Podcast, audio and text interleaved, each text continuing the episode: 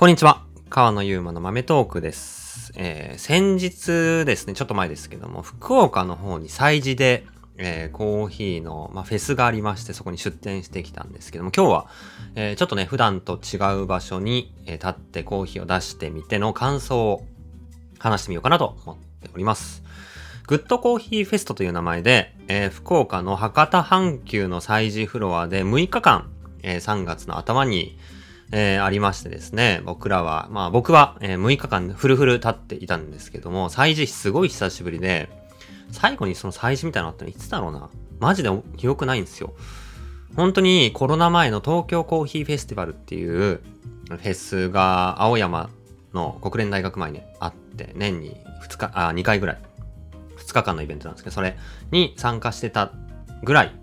で、めっちゃ久しぶり、ほんと3、4年ぶりの、こう、でっかい、こう、イベントにしっかり参加してきたという感じだったんですけど、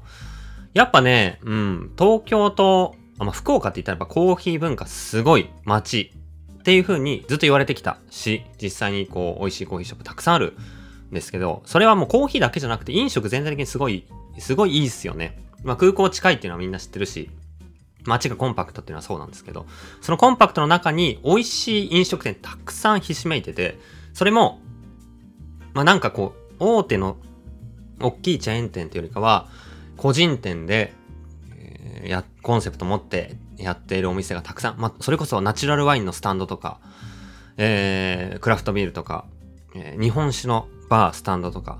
めちゃめちゃたくさんあるんですよ。しかも全部歩いていける感じのところに。もうね、最高ですよね。その中にもちろん美味しいコーヒーもたくさんあってですね。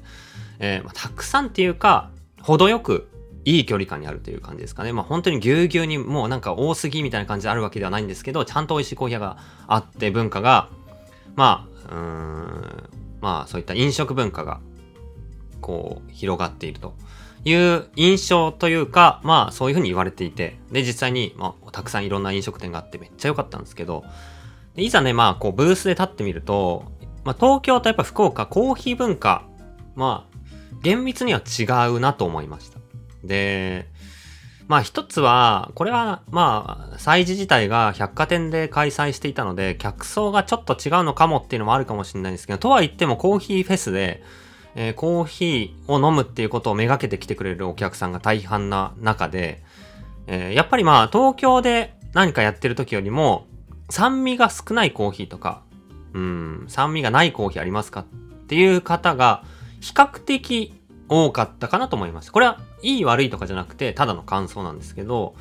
えー東京だとそんなに多分コーヒーのフェスとかやってこの中で酸味がある少ないやつありますかっていう方は結構少ない。どっちかっていうとフルーティーなコーヒー、ケニアとかエチオピアみたいな果実感とか個性とか華やかさがバチバチにあるコーヒーの方が求められるし、そういった豆がすぐなくなるんですけど、今回は意外とじわじわ系というか、酸味穏やかなコーヒーを求める方が多かったし、そんな豆、そんなコーヒーが結構出たかなと思いました。それが、うーん、まあ、意外だったというか、まあ一つ気づきとして面白かったかなっていうとこです。で、まあ何がね、こう良かったかで言うと、まあ、いく、まあ、たくさんね良かったことあるんですけど、うまいもの食べれたとか、福岡のコーヒーシーン分かったとかって、まあそうなんですけど、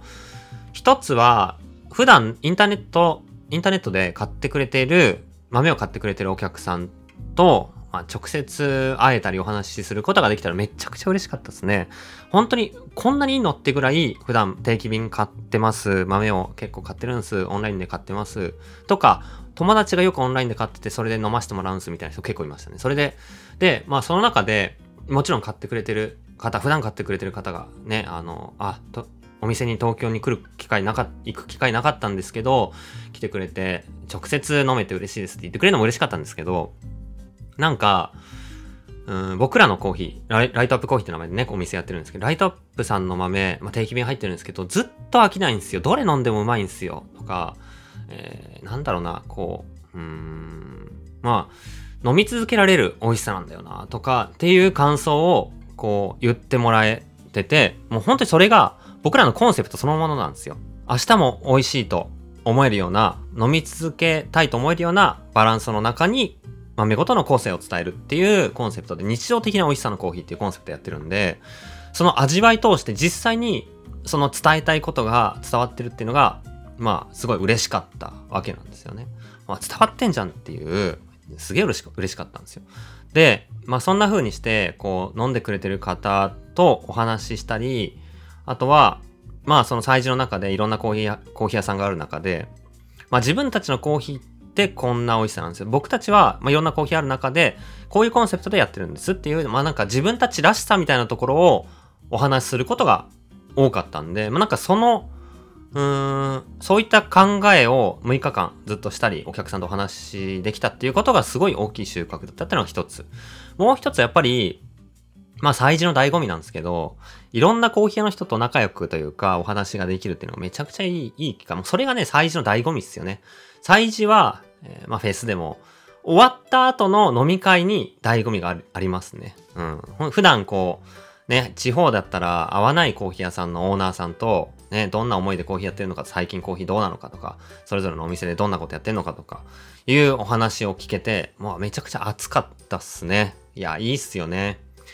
うん、もうそこに、ね、普段普段話せない方と話せて、例えばこの間ここ行ってきて、こうだった、エチオピア行ってきて、とか、台湾のコーヒーシーンガとか、自分らこんな風に考えてこんなことやってて、いや、いいっすね、みたいな。やっぱそうっすよね、みたいな、なんかそういう意見交換、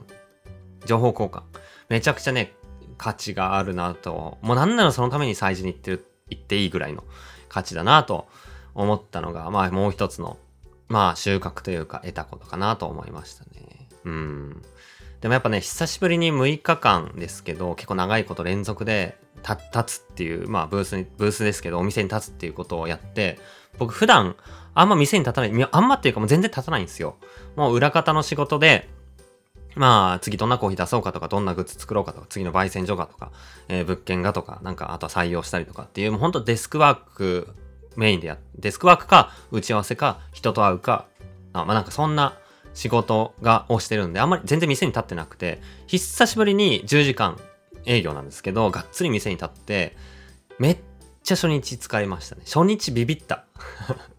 もう立ち仕事する全すべての人を尊敬しましたね。立ち仕事、やばい。マジで疲れたんですけど、でも、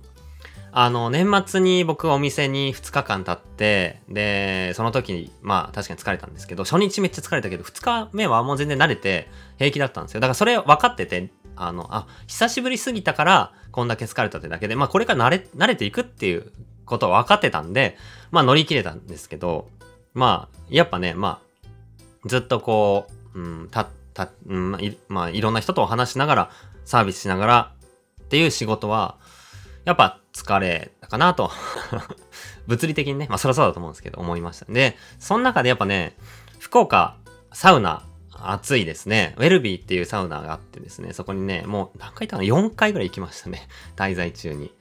で、まあ、宿とかも今回、まあ、ちょっと癒しを求めてですね、あのウェルビーに泊まれること、サウナの施設に一応半個室みたいなのがあって、そこにベッド付きの部屋があって、そこで泊まることもできて、そこも選んだし、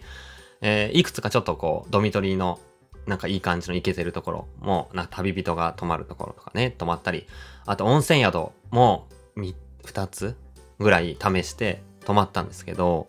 結果的に、やっぱりこの営業中もめっちゃ疲れるし、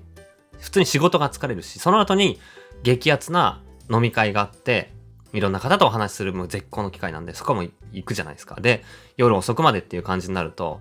やっぱね、もう、宿戻ったら寝るだけになっちゃうんですよ。で、サウナはもう朝とか行くんですけど、温泉まではちょっと楽しみ尽くせない。うん、もったいなかったかもしれない。ほんと寝るだ、後半の3日間とか寝るだけになっちゃったんで、僕の作戦は、うん、最初は、こう、半個室とか、ドミトリーとかで、